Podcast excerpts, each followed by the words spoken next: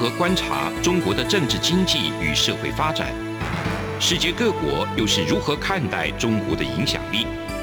而两岸间有哪些焦点议题与新闻事件？深入解析，多面向的透视中国。欢迎收听《这样看中国》。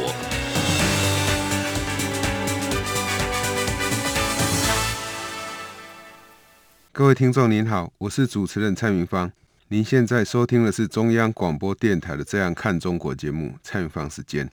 那我们今天呢，要来跟各位听众朋友分享的主题呢，是有关于近期呢中国经济哈一些变化，以及中国呢在对外谈话的时候，这个习近平在对外谈话的时候，那他可能这个释放出了一些讯息哈。那我想，呃，我们先从这个。中亚五国谈起哈，因为我想在最近，包含这个“一带一路”上的这个国家斯里兰卡以及这个哈萨克，过去也是在“一带一路”的这个国家，其实都发生了一些问题哈。那哈萨克本身有本身的问题，那斯里兰卡是因为债务的一个问题，那没有办法偿还，所以希望跟中国来协商。那在呃我们这个月的二十五号的时候，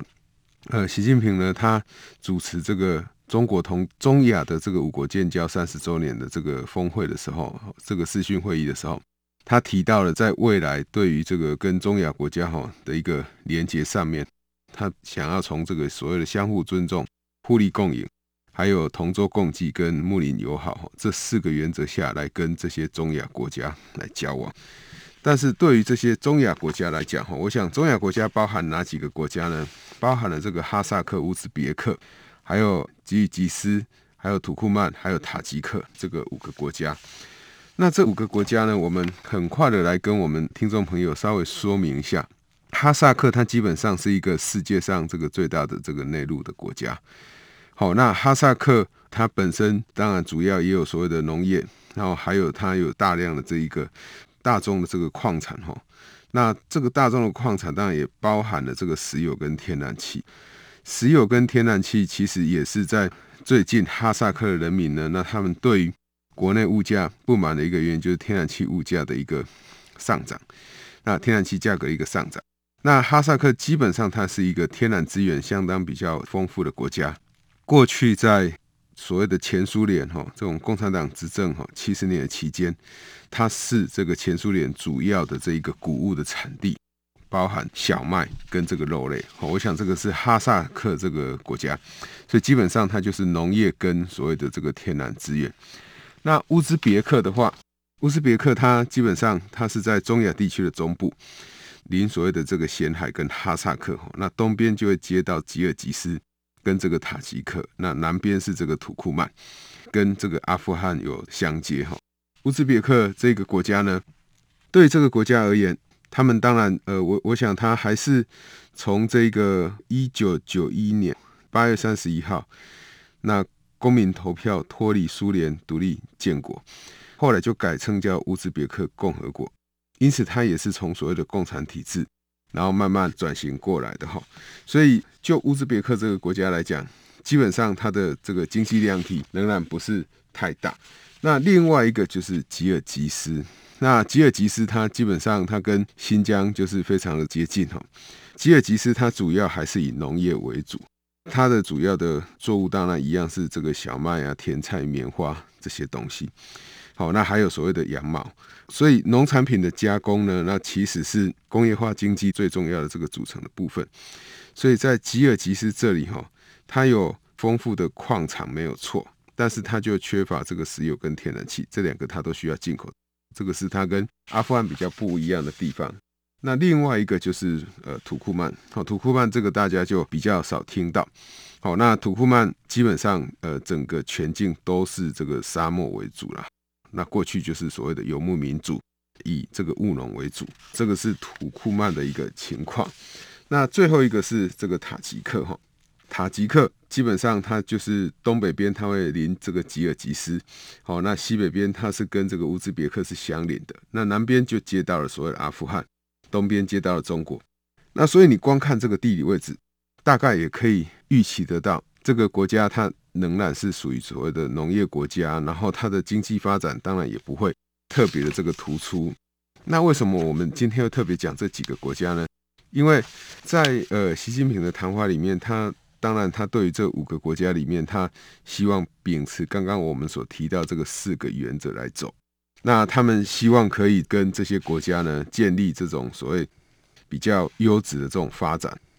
但是他这里提到的就是说，希望可以对东亚国家扩大开放这个市场，进口更多东亚国家的商品跟农产品。那当然，我想大家都知道，中国不管是跟中亚也好，跟中东欧也好，都有固定的一些经贸的所谓的合作论坛或产业的这个投资论坛。可是我们可以知道，就是说，过去在这些不管是中东欧的这个论坛上面，“一带一路”的这个论坛上面，或者是说现在呃提到所谓的中亚国家的这个论坛上面，其实中国让其他国家可以去获得比较多外汇。获得比较多这个产品的出口的机会，其实都比较少。有可能就是说我今天产品卖给你了，但是反过来的是你卖进来产品比我多很多，所以就会变得说我在这个国家里面，我有许多的东西，我是变成要依赖中国。那有很多的这个经济的活动，它是必须要最后是受制于中国的这个政策的。那这也是我们过去的节目里面跟大家在提到，为什么“一带一路”如果参与“一带一路”的国家，那呃，你可能最后就会陷入所谓中国的债务陷阱。那这个债务陷阱，其实在一开始大家就都知道，只不过大家在想想看，说，诶，那我反正我建设先盖了，那最后的结果会怎么样？反正可能不是我在我当领导人任内需要来负责的。可是不管如何呢，呃，中国虽然提出这样的讲法。那你可以看到，他所挑的这像中亚五国这些国家，基本上它的经济量体是跟中国差异非常非常大。所以你说在这样的一个情况之下，如何去这个相互尊重跟互利共赢？我想这个是非常困难的，因为过去你也可以看到，中国即便遇到很大的国家哦，那他还是跟这些大国呢，他还是用所谓的这一种所谓产业补贴去进行不公平的贸易。他面对小国更是如此，哈，所以为什么我们会看到在许多“一带一路”的国家上面会遇到像中国这个所谓的债务陷阱的问题？主要原因就来自于这里。那对于这整个中国的经济，当然我我想在这个中国经济大家都看到它开始逐渐的在下滑之际，其实大家对于中国经济会有一些担忧。吼，那中国经济在二零二二年，他们最主要的想要来跟大家这个。对外宣告的哈，他提出了三个哈，主要还是从需求、从供给跟预期哈。那他想要去扩大他的内需，他想要去保住他的供给，然后他想要去揪这个预期哦，希望大家不要对这个中国的预期觉得好像不太好。所以，他现在他的整个经济成长率，他从八个 percent 慢慢的下修到五个 percent。那这种经济的下修，当然整个经济量体越大，经济成长率逐渐的降低，这个是我们可以理解的。但是扩大内需、保住供给这件事情，包含要去影响人民的预期，这个其实不止中国。我想每一年每一个国家，包含我们台湾在内，每一个国家的政府都会想要去做。每年就在想要怎么样去扩大内需，要怎么样去保住这个供给，那保住这个预期或纠正这个预期。那我想过去以台湾为例的话，过去大家会觉得说，诶，台湾的经济可能不是太好，台湾整个产业结构不是太好。可是我想在呃二零一六年到现在，整个台湾的经济慢慢的转型，呃，我们台湾的厂商在自己国内的投资也逐渐的增加。台湾的厂商回到台湾自己国家里面投资，好的一个热络的情况也是越来越热络的。这个都是有客观的这种所谓的统计数据，我们可以去看得到的。那所以在预期的部分，它也慢慢的改变了大家对于台湾经济成长的一个预期。当然，呃，我们可以去说，大家会比较担心的就是说，在经济持续成长的当下，那产业发展的两极化，这样怎么办？那我想这个是另外一个问题。好，就整体经济而言，它还是往正向的方向在走。那我们当然会希望说，当你的经济往正向的方向走的时候，有没有办法带动你的内需？也就是说，当今天呃，我们看到很多的这个电子产业出口做得很好，那出口做得很好，当然很多人会说，诶，那是不是台湾的经济过度依赖电子业？那你要不过度依赖电子业，你就必须要这个反过来讲，就是你必须要让这一些这个电子业的从业人员，这些薪水较高的这些员工，他们有更多的时间可以去休闲，有更多的时间可以去消费。特别是在疫情之下，许多人他是没有办法顺利出国去旅游的，所以把这一个旅游转成所谓国内的旅游，我想这个是比较重要的。那当然，我们现在遇到所谓的疫情期间，那大家对于出门旅游、出门消费还是会有所担忧。但是，我想也要跟各位听众朋友分享的，就是我想在国外，哈，有许多的这个国家，包含美国、包含法国这些大的国家，那每天的确诊人数还是非常的高，但是还是有许多人他会逐步的开放，那慢慢的这个出门去消费，那这样才可以维持整个经济。动能哈持续下去，我想这个是在中国在新的一年他们想要去做的三件事情哈，就是从需求、从供给、从预期这几个层面来，希望把这个经济做好。那我想我们在上礼拜在谈这个问题的时候，我们可以去看到，就是中国的这个 CPI 哈，就是消费者物价指数呢，大概是从二点三个 percent 然后掉下来掉到一点五个 percent，也就是说它掉的幅度还蛮大的。所以看起来物价好像还维持的算稳定，可是，在疫情之后，它其实降准降了五次，这也是我们比较担心的。就是说，在大家，特别是在大家最近开始这个升息的氛围，我们可以看到哈，现在许多的媒体都在报道说，呃，因为大家预期美国可能会升息的关系，所以造成整个投资人信心的动荡。所以在我们今年，我们已经接近这个农历春节了哈，所以。以台湾来讲，今天就会休市哈。那我们的股市也因为美股哈大幅的这个震荡，然后也带动我们其他国家的这个股市也是大幅的震荡。那为什么会这样子？就是因为大家预期美国升息，或者是说所谓的乌克兰的问题可能会这个发生所谓的战争，所以大家会去担心，投资人信心会比较不足。那不管怎么样哈，就是说全世界现在主要的国家都是以升息为主。那反而中国在降准，所以我们可以预期得到，就是说中国是不是真的要去稳预期？所谓的稳预期，就是说希望可以让民众不要过度担心这个经济恐慌的一个问题哦，担心中国经济会大幅下跌的问题。那比较重要的还是在供给这一块哈，因为当全世界因为疫情的关系，那需求并没有大幅的增加。我们可以看到这几天，包含像国际货币基金，他们都在下修整个经济成长率，因为这个欧米孔的问题又开始在发生了。当大家在开始全世界的总和需求有可能会下降的时候，再加上供应链的移转，你如何可以确保这整个这个中国的供给、中国的出口是不会下降的呢？我想这个东西是我们在未来一年我们要在。继续去观察它，我想我们会在每一个季、每一个月，好，我们都会跟听众朋友来分享这个。如果市场上有发生比较大的变化的时候，那当中国一直把这个扩大内需、保住供给、就预期这三件事情放在中国的施政政策的时候，当然大家就会觉得说，内需确实是中国严重的问题。但是我觉得现在比较大的问题还是在供给哈。因为中国有很大的部分的需求都是来自于出口所创造出来的。那如果这个出口不见了，那我觉得需求也会遇到比较大的问题。那另外一个当然就是中国的这个财政的问题哦。那我们等一下在节目之中，我们也会跟各位听众朋友来分享这个中国财政的一个问题。呃，我们节目进行到这边，我们先休息一下。这里是中央广播电台《这样看中国》节目，蔡明芳时间。从两岸、国际、历史文化与财经等角度透视中国的《这样看中国》节目，每周一到周五晚间九点三十分到十点在中央广播电台播出。如果您对《这样看中国》节目有任何收听想法或意见，欢迎寄信到台北市北安路五十五号，也可以透过电子邮件的方式。节目有两个信箱：二零二零 at。R t i 点 o r g 点 t w，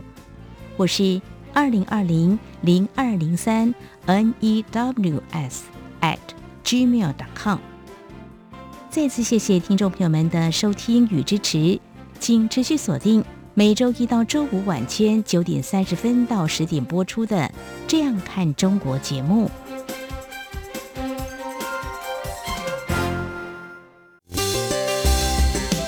各位听众，因应冬季频率实施，自十一月一号起到二零二二年二月二十八号止，原上午六点到八点，透过短波六零七五千赫对华中。短波六一零五千赫对华南，短波九九零零千赫对华北播出的华语节目，调整为六点三十分到八点三十分播出。另外，原本晚间十九点到二十点透过短波一一六一零千赫对华北播出的华语节目，则暂停播出，造成不便，敬请见谅。各位听众您好，我是主持人蔡明芳。您现在收听的是中央广播电台的《这样看中国》节目，蔡明芳时间。那我们接下来要来跟各位听众朋友分享呢，有关于这个中国经济呢财政的一个问题哦。那我想中国的一个这个财政部的副部长许宏才哈，他在这个二十五号的时候才宣布，就是说政府要过这个紧日子了哈，其实就是苦日子哈。那要腾出更多的资金。来撑住经济跟民生，那我想其实就是要撑住经济哈。那因为经济里面另外一个很重要，当然就是民生的问题。这个中国的财政部他们官方表示呢，这个今年呢，他的财政政策要做到五个面向。第一个就是要管控政府的支出。那我想，如果他要管控政府支出的话，那在 GDP 里面的 G 当然就会受到比较大的影响。可是，在中国里面，它即便管控了政府的支出，但是它有没有管控这个国营企业的支出？我想这个是两回事哈。就是说，政府的支出可能没有增加，但是搞不好从国营企业这边去这个增加支出。第二个是提高财政资金的这个绩效。那我想这件事情是每年大家都会做的。它当然最主要就是希望可以尽量去节约这个花费，然后把钱花在刀口上。这个是。世界上，呃，每一个国家政府都会想要这样去做的。那要严控这种支出，最主要目的当然还是希望可以用来当做这个支持经济的发展。但是我们去看到，你要去支持这个经济的发展，在中国里面，在去年年底到今年开始，我想。不管是他对于这个所谓一般的这种电商的这种打压，哦，这一些这个数位经济的这个平台的打压，或者是说他提出了所谓共同富裕的一个政策，那这些政策呢，其实它都是会去伤害到整个大家对于中国市场的一个信赖的程度，哈。我们在节目之中也一再跟大家提，哈，我们会有好的一个经济的运作。经济市场之所以可以 work，我们强调了供给跟需求可以决定均衡的价格。最重要的前提就是要有法律。那有法律的话，其实法律的目的很简单，它必须要确立财产权。我想在呃我们财政学里面，我们会提到所谓的 cos 定理和 cos 这个定理。cos 定理它在谈的就是说，你要让市场的交易可以顺利的运作。第一个最重要的就是你要确保财产权，就是说你要知道这个财产权是归属于哪一方，否则的话你就很难有一个市场的交易的这个秩序出来。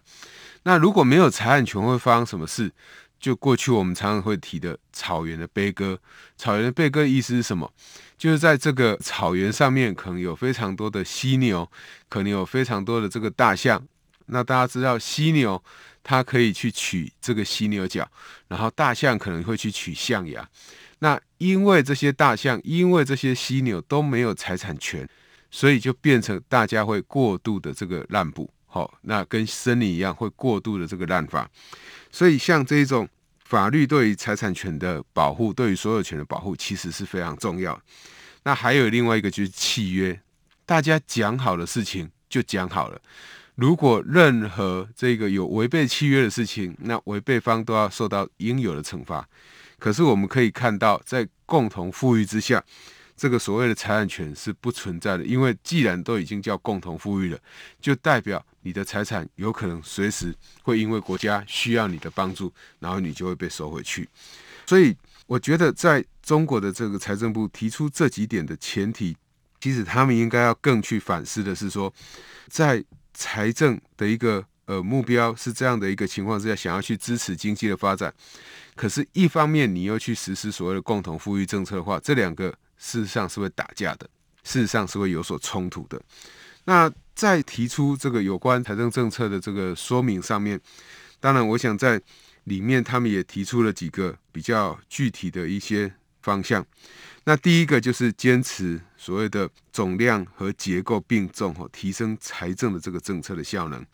呃，要保持财政支出呢在比较高的这个水准，然后去把财政的资源做一个比较好的这个统筹，把这些要投入的资金呢用来从事战略的这个任务，然后去保障基本的民生。我想这种总量跟结构的并重都是大家所重视的。可是，在这个财政效能方面，我们可以去看到它里面提到另外一个，就是要用好地方政府债券，要保障重点项目的建设。我想这个东西跟前面讲的这个总量跟结构并重，这个是有关系的哈。因为我们都知道，过去中国的地方政府为了要发展地方的经济，那因为地方没有钱，那地方为了吸引投资，它就必须要。用很多的这一个花费很多的这个财政的支出去吸引外人的投资，那因为你要吸引人家的投资，你就必须要大量的补贴，你大量的补贴，你钱必须要从哪里来？钱可能就要从自己去发债，自己去卖自己地方的土地来筹钱。那为什么他们会想要做这样做？因为我们都常常讲的哈，这个题目决定考试哈。考试的这个题目决定了你要准备的这个方向哈。那因为中央政府他会把这个投资的比重的高低，把你吸引的外人直接投资的件数的多寡视为你这个地方的 KPI 的话，当然地方政府就会竭尽所能的去想办法吸引投资。吸引投资必须要有钱，必须要好的这个财政。那好的财政当然就从卖土地来，不然的话就必须要去举债。那举债在这个市场上的情况很好的时候，大概不会有太大的问题。可是，一旦像现在中国面对这个美中科技的管制，以及大量的厂商想要退出中国的情况之下，其实是会让这些地方政府他们会倍感压力的，因为税收一定也会跟着相应的减少。所以，要做好地方的这个政府的债券，跟保障这个项目的建设，我觉得更重要的是必须要。面对这个地方政府在发的太多的情况，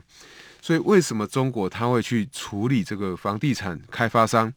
他所遗留下的债务呢？因为他已经大到你没有办法不处理的，所以他接下来对这个房地产开发商他的监控当然会慢慢的趋严。好，我想这个是我们去可以去看得到的。那另外一个就是他要去实施这种新的减税降费的这个措施，然后去增加这个市场主体的活力哈。我想，他当然这个减税，他们想要做的当然不是一般的减税，他们是希望透过减税，去可以让这个制造业呢可以有比较好的这个发展，然后支持这个所谓的中小型的企业跟一般工商户的这个纾困哈。那所以这种降税呢，到底税要怎么降，才可以让市场上的这些参与者、市场上这些厂商可以继续在这个市场上活动？其实简单来讲，就是说厂商现在经营面对困难了，那我有没有办法透过降税的方式，让这个厂商渡过难关，让他在这个景气不好的时候渡过去以后，景气好的时候，他又可以再重新活起来，去维持这个市场上活动力？但是我觉得这件事情其实是非常非常困难的哈，因为。我想，全世界最会减税的国家应该不外乎就是中国。那中国过去透过许多的这个税务的补贴，想要去让他的企业好好的发展。当然，我们也可以看得到，他有许多的企业确实是后来涨得非常的快，而且涨得对于其他国家的这个企业都有产生一定的威胁。可是最终的话，它还是会回到。中国政府的政策下面，它可不可以好好的发展？那我想，在中国政府对于阿里巴巴、对于滴滴打车这一些中国新形态的，也是中国跟其他国家比较不一样的这些商业模式，有比较强而有力的这种监控措施以后，其实对这些厂商来讲，应该已经造成一定程度的这个影响了。也就是说，新的这种创新模式或许不太可能会再继续的出来，或者是。即使它出来以后，它也可能不见得会带给中国的经济有太大的贡献。那另外一个就是说，透过单纯的降税去支持这些小微企业。我想我们在看中国问题的时候，大家也常常会去讲到所谓的僵尸企业，或者是所谓的这个鬼城。那如果一旦一个企业它已经这么没有效率，没有办法运作的话，比较好的方式哈，我们常常在谈的就是应该让这些企业呢可以逐步的这个退场，这个才是比较好的一个做法。那当然要看这些企业它所创造出来的就业有多少。如果它创造出来就业很多，也必须要有适度的国家的介入，才可以让这个就业市场的冲击减缓。所以，为什么中国在过去以来一直在推所谓的国进民退？就是对于某一些厂商，他可能经营出了问题以后，或者是中国政府有兴趣必须要进去接管的，他就会开始安排他政府的人员或他党的人员进去。就所谓的国进民退哈，那当然遇到这一些经济比较不好、经济状况比较不好的这些厂商，我想政府这样做其实是有它的一个道理的。但是如果最后全部都变成国进民退的话，这个国家又回到我想邓小平在改革开放之前的共产党的这个体制哈。那另外一个就是他希望可以去增加转移的这个支付，然后保障。地方哈，特别是基层政府的这个财政能力，他认为就是说，中国的这个政府的中央财政移转支付向困难地区跟欠发达地区倾斜哈，着力强化财力薄弱地区的资金保障。呃，我想这件事情其实也是我们之前在谈的，就是说为什么中国需要去降准，为什么中国需要去对某一些这个资金比较不好的这个资金有匮乏、有短缺疑虑。啊，那流动性有问题的这些厂商会注资，最主要原因就是希望可以保障他这个地方政府的一个财政的能力，那还有帮助经营比较不善的厂商可以稍微再维持一下，保住这个市场的活力。因为一旦这个厂商倒闭，它成为一个风潮的话，对于整个市场机制的一个运行。它可能就会带来一定的伤害。那更重要是，它有可能会去伤害到整个中国的就业市场。如果它伤害到整个就业市场，它就会伤害到整个中国的内需。那伤害到内需，当这个内需慢慢出问题的时候，你要去揪预期，其实就揪不回来，就没有办法再把它导正回来。所以，我想，呃，我们今天呢，跟各位听众朋友分享这个中国，它对外的话。它近期是对于这个中亚五国，那中亚五国当然这个经济量体跟中国比起来是差异非常大，所以我们很难期待它会有所谓的这个公平竞争。哦，比较多的情况是它会想要去影响这中亚五国在它政治上的利益。第二个部分，我们提到这个中国在财政部里面的官员对于在未来一年中国的财政想要走的几个方向，某种程度都已经泄露了或透露了中国目前经济所面临的一些困境。以上就是今天中央广播电台的《这样看中国》，我是主持人蔡明芳，谢谢您的收听。从两岸、国际、历史文化与财经等角度透视中国的《这样看中国》节目，每周一到周五晚间九点三十分到十点在中央广播电台播出。如果您对《这样看中国》节目有任何收听想法或意见，欢迎寄信到。台北市北安路五十五号，也可以透过电子邮件的方式。节目有两个信箱：二零二零 at rti 点 org 点 tw，或是二零二零零二零三 news at gmail.com。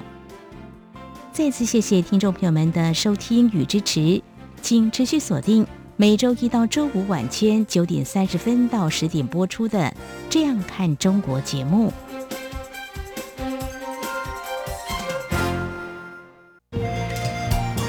是阳光，翅膀打开了世界之窗；是阳光，翅膀环绕着地球飞翔。